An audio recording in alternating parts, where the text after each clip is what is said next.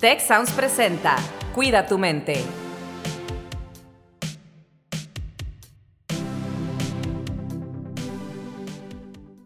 Hola, ¿qué tal? Les doy la más cordial bienvenida a un episodio más de su podcast Cuida tu mente. Mi nombre es Carlos Ordóñez y en esta ocasión nuestra querida Rosalinda no nos pudo acompañar, pero tenemos una invitada especial también el día de hoy, Tere Díaz, que es una especialista en el tema de parejas, que el día de hoy nuestro tema es justamente cómo empezar a expresar lo que sentimos y lo que necesitamos.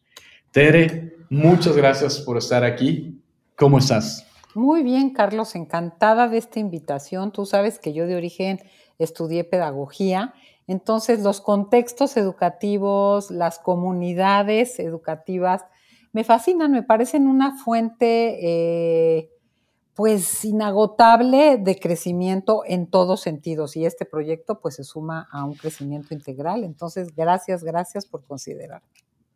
No, pues muchas gracias por acompañarnos y pues compartirnos un poquito de, de, tu experiencia y pues este tema, ¿no? Cómo empezar a expresar lo que sientes y lo que necesitas.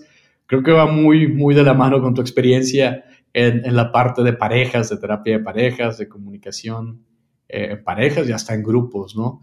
Entonces, pues me gustaría dejarte eh, pues el micrófono como para empezar a abordar este tema desde el origen. ¿Cómo empezar a expresar lo que sentimos? Y son dos preguntas en esta, en esta misma pregunta del episodio. La otra es, ¿cómo expresar lo que necesito? Una cosa es lo que siento, otra cosa es lo que necesito y cómo lo debo expresar. ¿Qué nos puedes compartir, Tere? Pues mira, Carlos, yo empezaría diciendo que tenemos que reconocer que muchas de las creencias que eh, vivimos con respecto a la comunicación y con la expresión de sentimientos y de necesidades tienen que ver con cómo aprendimos a expresarnos, cómo fuimos escuchados, qué observamos en nuestra familia de origen con nuestros cuidadores primarios, qué tan permitido estaban privado, qué tanto había el tiempo y el espacio para no solo aleccionarnos, sino realmente entendernos, empatizar, escucharnos, porque de ahí muchos de los juicios, prejuicios y principios, así lo digo entrecomillado, que tenemos con respecto a la educación. No hablar no sirve, o hablar de más sobra, o hay que expresar todo, decir todo, no te quedes con nada, no guardes nada.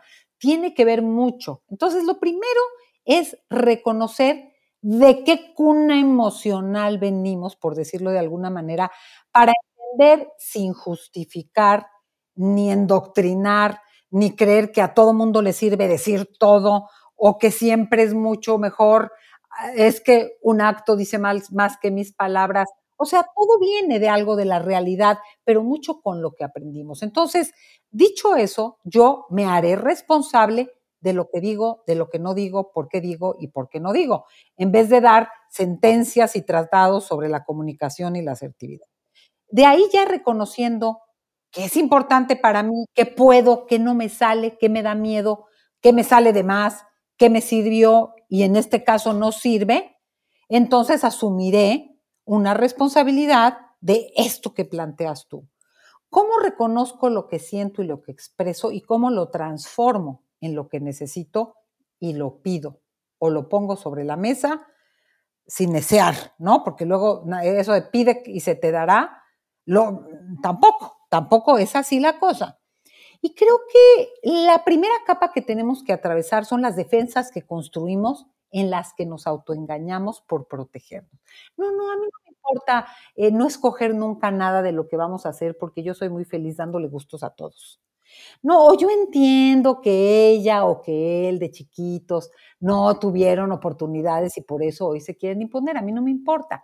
Yo ya hice lo que quise. O sea, si nosotros no atravesamos esas defensas con las cuales nos protegemos para no reconocer lo que nos está pasando en este mundo afectivo, me da miedo, me da culpa, creo que si yo digo lo que necesito, me van a criticar o me van a dejar de querer o van a decir que qué demandante, pues no voy a poder tener claridad ni de qué quiero, ni de qué me está pasando, ni de qué vale la pena decir y a quién. Porque hay gente que dices, pues es que aquí lo que toca es poner un límite, no estar hable y hable queriendo convencer. Entonces, ¿qué me cuesta decir? ¿Por qué me cuesta decir? ¿Por qué me da eh, miedo sentir? ¿Que yo acaso catalogo algunas emociones o sentimientos como negativos? porque era feo estar enojado, o era feo sentir celos, o era malo ser envidioso, o estar triste y deprimido, era, imposible en mi familia. ¿Qué, qué, qué catálogo no tengo como moral ante las emociones que experimento? Porque las familias, las comunidades permiten ciertas emociones y restringen otras. Y sabiendo eso, podré entender que ya mi psique, ¿no? Cuida tu mente, como se llama el, el podcast, mi mente, en una idea de cuidarme, acalla ciertos sentimientos y favorece otros. Y a veces somos los únicos seres que nuestra conciencia tiene tal capacidad, que tiene la capacidad de negar lo que nos está pasando, ¿no? De autoengañarnos. Entonces, lo primero es ese filtro emocional y a veces sirve mucho la retroalimentación. Oye, te estoy queriendo decir algo y te defiendes. Oye, yo te veo triste, ¿por qué dices que no pasa nada? Oye, esto es para enojarse, no me digas que te vale, ¿no? Y la gente que nos quiere cercana y que nos conoce podrá darnos retroalimentación de, yo te noto eh, que te dan celos. Ay, no, no me dan celos, lo que pasa es que ella se cree el amoyo, o él se cree el no sé qué. Como poder estar abiertos, ¿no? A cualquier cosa que nos diga todo el mundo, porque estaríamos hechos un hilacho. Pero sí a la gente cercana que te hace un señalamiento, oye, no me digas que esto no te enojó, no, me vale. Como podernos abrir para empezar a reconocer. ¿Y por qué, Carlos? Porque los sentimientos tienen un lenguaje y ese es el primer punto. Si yo estoy enojado, si yo tengo miedo, si a mí me da culpa, si yo estoy triste, tiene que ver o con el significado que le doy a ciertos hechos. No, si soy soltera tengo que estar desgraciada y sufrir porque la soltería es impermisible, somos seres nacidos para vivir en pareja. Por, en este mundo en el que vivimos, hoy, siglo XXI, posmoderno, habrá periodos de acompañamiento y periodos de soltería, independientemente de nuestras preferencias. Pero ¿quién me dijo que ser soltera era ser un fracaso?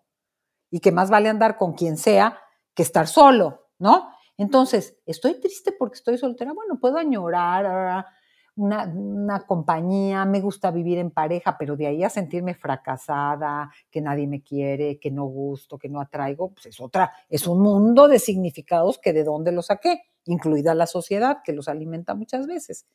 O estar enojado no se puede, entonces puedo decir que la verdad, este, tengo mucho trabajo y mejor no quiero ir a tal lugar, en vez de decir, sabes que yo con esa persona no me siento cómoda porque me hizo tal y tal o pasó tal cosa.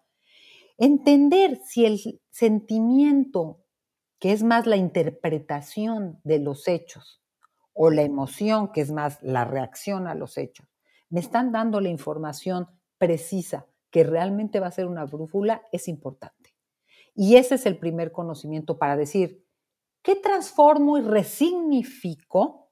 Porque que no me inviten a una fiesta no es que nadie me quiere, es que es un grupo selecto en el que a lo mejor pues no soy, no somos monedita de oro, pero de ahí a sentir que mi autoestima se va al piso o traicionarme a mí misma por formar parte de un grupo, ¿me explico?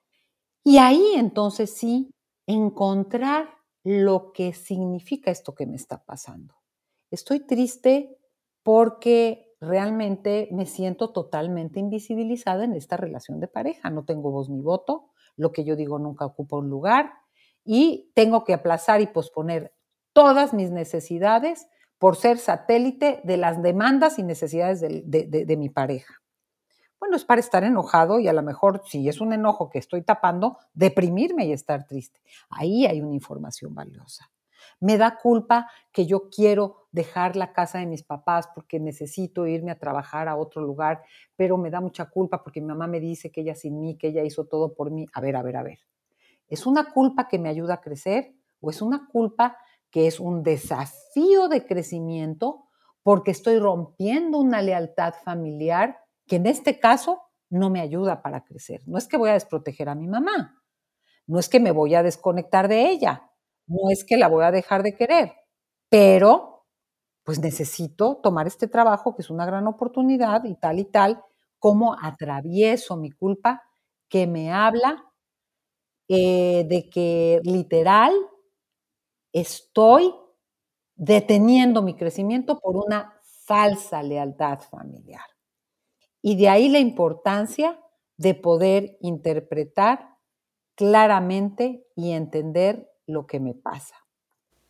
Muy bien, Tere. Pues la verdad es que nos dijiste muchas cosas muy interesantes que me gustaría en los siguientes minutos ir desmenuzando poco a poco. El tiempo se nos pasa volando siempre, pero hay muchas cosas que hablaste que son muy, muy interesantes. Y me gustaría eh, empezar por una pregunta que, que está relacionada justo a lo que hablabas. Mucho lo que hablabas es nuestra cultura, de dónde vinimos, tanto cultura como sociedad, como cultura familiar, ¿no? Este, ¿Qué nos permite eso y qué nos permitimos con base en eso? Pero me gustaría preguntarte, desde tu perspectiva, ¿cuándo deberíamos empezar ese aprendizaje de las emociones, de hablar de las emociones, de expresar nuestras emociones y nuestras necesidades? ¿Desde cuándo deberíamos empezar con esto? Mira, yo diría que lo mejor es siempre, cuanto antes mejor, pero nunca es tarde. O sea, yo he tenido por mi experiencia de, docente y de terapeuta de pareja y familia, de ver a padres, a madres ya en, en, edad senior que aprenden a, a, su manera, a su estilo y desde su historia a reconocer que lastimaron, por ejemplo, a reparar lo que es reparable, a decir, reconozco que contigo fui más dura, reconozco que a ti di por hecho que podía solo y eso es muy sanador y actualiza las relaciones. O sea, nunca es tarde. Lo que, si podemos, a los niños pequeños, empezarlos a entrenar en algo que les sale muy natural, es no negar, no reprimir, ¿no? O no es cierto, no estás enojado, o por qué estás enojado, o sabes que tienes que estar contento. Sí, a menor edad, pues dale mucho más natural.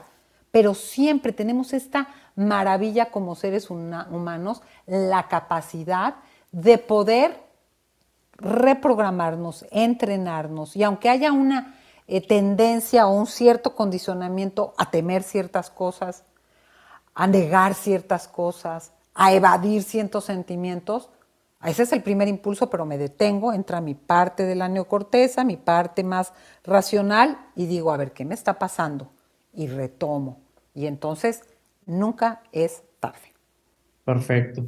Otra pregunta que tengo, y, mientras escuchaba en, tu primera intervención, pues me era así como que inevitable pensar en este libro del doctor Gary Chapman, ¿no? De los cinco lenguajes del amor. Eh, seguramente eh, estás familiarizada con él y probablemente nuestra audiencia también, que lo hemos mencionado en algunas ocasiones, pero me parece a mí un libro muy útil reconociendo, como decíamos, uno mismo reconocer cuál es nuestro lenguaje del amor. Y yo lo que digo, desde mi perspectiva, ¿no? Es, oye, bueno, si yo ya sé cuál es mi lenguaje del amor, déjame se lo digo a mi pareja, déjame se lo digo a la gente que me interesa comunicarme ¿qué lenguaje entiendo, no? Si tú me quieres decir te amo y me hablas en chino, no te lo voy a entender porque no hablo chino, ¿no? Entonces, como que siempre digo, ah, vamos a la fácil, ¿no? Si mi lenguaje es contacto físico, pues bueno, déjame te digo que mi lenguaje del amor es contacto físico, ¿no? Es como que el, comunicar esta, esta necesidad no es un sentimiento, ¿no? Sino es una necesidad y es decir, oye, este es el lenguaje que yo entiendo. A lo mejor tú me amas mucho, pero me lo dices en un idioma en el que yo no, yo no hablo, ¿no? Este, ¿Cómo has visto esto aplicado en tu experiencia con la terapia de parejas o incluso de familia? Porque no es solo en las relaciones amorosas de pareja, sino como familia, como padre e hijo. Si tu hijo entiende cierto lenguaje del amor, habla cierto lenguaje del amor, creo lo que yo he visto es que tendemos a hablar en nuestro lenguaje del amor dominante, en el que nosotros entendemos el amor, las palabras, ¿no? Este, o bueno, los actos de servicio, o cual sea nuestro lenguaje. Entonces, le hablamos a la otra persona en el lenguaje que nosotros dominamos.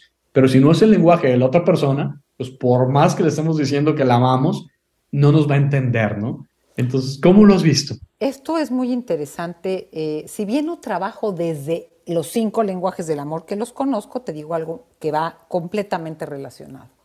El ser humano, cuando llegan y te dicen, es que no nos comunicamos, no, es que no hablamos. Porque toda relación humana es comunicación. Si yo no te hablo, te estoy diciendo algo. Si yo no te miro, te estoy diciendo algo.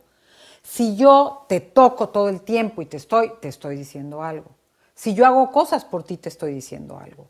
Si yo, todo, toda relación, todo comunica. No hablar es decir mucho, ¿no? Él me dejó de hablar, entonces no sé qué le pasa. Bueno, es que no quiere hablar contigo o no sabe hablar. Entonces, toda relación es una comunicación, no existe no comunicación. De ahí todos los lenguajes en los que nos podemos comunicar.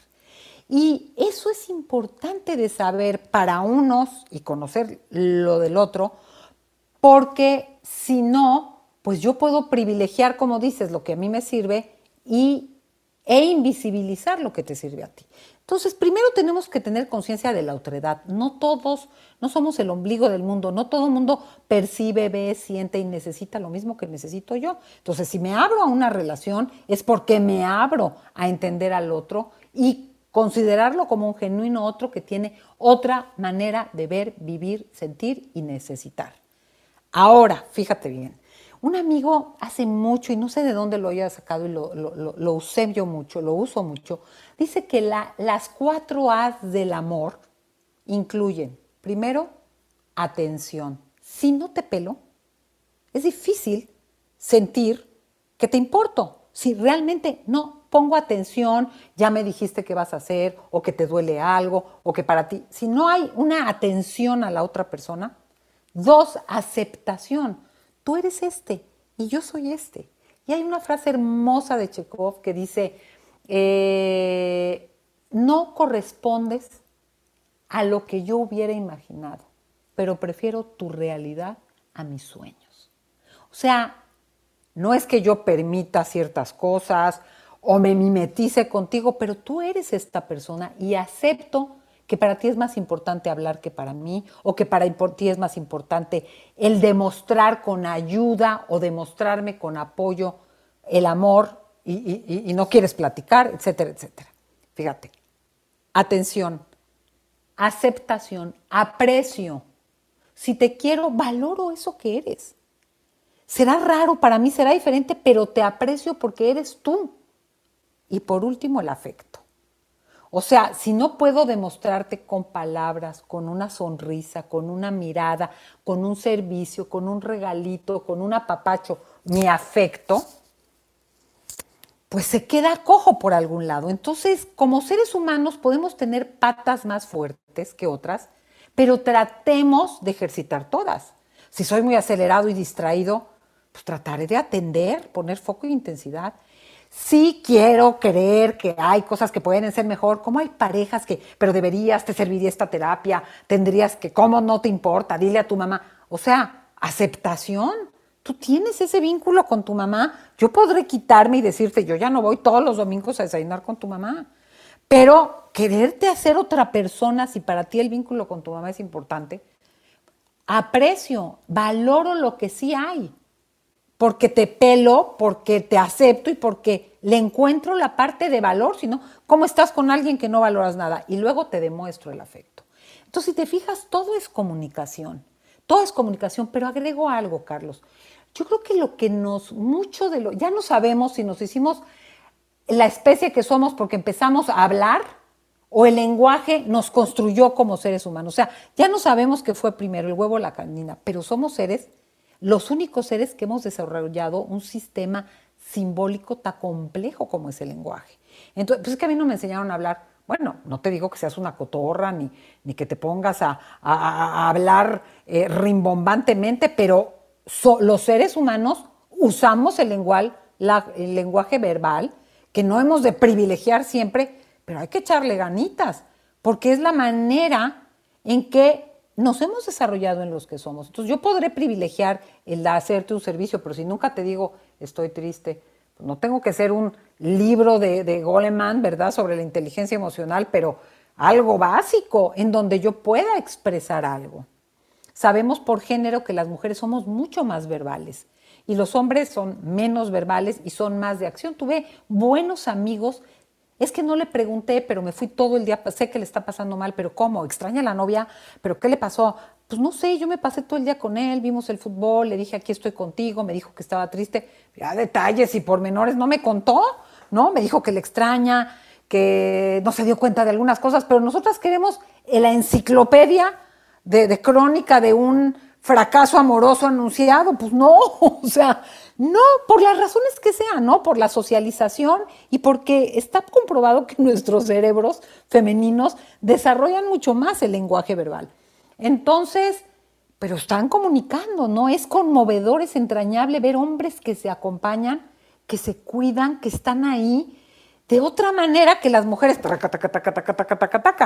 Entonces, respetar eso, pero creo que el lenguaje aprender a expresarnos, a contactar y a comunicar verbalmente nos da un plus y nos ahorra caminos también para muchas cosas. Fíjate qué interesante esto de las cuatro A's. Me, acordaste de algo que yo de muy jovencito definí y llamé la fórmula del amor. Para mí la fórmula del amor eh, lo, obtengo en un acrónimo como CCCR, igual amor. ¿Y qué son cada una de estas Cs y la R? Confianza, comunicación, compromiso y respeto. Igual amor. Y para mí, si alguna de las anteriores falta, es una relación diferente, amigos, amigos con derecho, no sé qué será, algo, pero no es amor, ¿no? Y para que sea amor, yo lo, yo lo puse así, ¿no? Tiene que haber esa comunicación, como todo lo que hemos estado hablando, en cualquier forma de comunicación, lenguaje o cualquier tipo de expresión, confianza, compromiso, que yo creo que eso son las cosas que a veces nos está faltando mucho, ¿no? Ese compromiso hoy en día como que le da muy fácil y pues por cualquier cosita ya nos vamos, ¿no? Eh, y bueno, respeto es fundamental en toda relación humana, yo creo. Pero bueno, se nos fue como agua este episodio rapidísimo. Es ¿Qué tema, Carlos? da para mucho, exactamente, da para mucho. Nos quedamos apenas en la superficie y como le decimos frecuentemente a nuestros invitados, porque nos pasa comúnmente, eh, vamos a tener que volverte a invitar para volver a hablar de este tema, porque sin duda nos quedamos con muchas cosas en el tintero. Pues Pero, serán gustas, Pues, ¿qué te gustaría? Normalmente cerramos el episodio diciendo qué nos llevamos, ¿no? Este, entonces, ¿cómo te gustaría cerrar, digamos, esta primera parte del tema? Porque, híjole, nos va a faltar. Da para mucho. Mira, yo diría lo siguiente, la calidad de nuestra vida tiene mucho que ver con la calidad de nuestras relaciones. Y la calidad de nuestras relaciones tiene mucho que ver con nuestra inteligencia emocional y nuestra capacidad de contactar con nosotros y contactar con los demás, pero contactar como conexión verdadera. Eh, la ansiedad se calma en el contacto, en las buenas relaciones. Y creo que empezamos a adolecer de eso en un mundo que creemos que tantas cosas nos van a dar esa seguridad y esa paz. Entonces, yo invito a que eh, de veras reflexionen sobre la calidad de sus relaciones y de cómo uno con el propio crecimiento y buena relación con uno mismo, que tiene que ver con todo lo que hablamos hoy, podemos generar y construir relaciones más íntimas, más comprometidas, más respetuosas, más amorosas finalmente. Y por supuesto, Carlos, que los invito también a que me sigan en teredias.com y en todas mis redes, donde este tema me engolosina. Entonces encontrarán libros, pero podcast, pero también este, eh, frases, pero etcétera, etcétera, etcétera. A quien le interese el tema del amor, teredias.com. Pues muchísimas gracias, Tere. Yo la verdad me quedo con con el mensaje de lo, que, de lo que te escuché, me quedo con el mensaje de que hay esperanza, nunca es tarde, estamos a tiempo. Totalmente. Entonces, estamos metidos en algo y podemos mejorar, podemos salir. Y bueno, me quedo con esa y les esperamos en un episodio más de Cuida tu mente. Hasta la próxima. Gracias. Si quieres conocer más sobre cómo cuidar tu salud, te invitamos a escuchar Hola de Salud. La prevención hoy es parte del tratamiento. El podcast en el que nuestros expertos te darán consejos para vivir de manera sana, equilibrada y feliz. Felicidad, ese sería un objetivo último. Escúchalo en Spotify, Apple Podcast y Google Podcast. Gracias por escuchar un episodio más de Cuida tu mente. Productor ejecutivo de Tech Sounds, Miguel Mejía. Asistente de producción, María Monroy. Productor de Cuida tu Mente, Carolina Montes. Diseño, Daniela Solís, Lizeth Rodarte y Pilar Ortega. Postproducción, Max Pérez, Marcelo Segura y Sergio Chávez.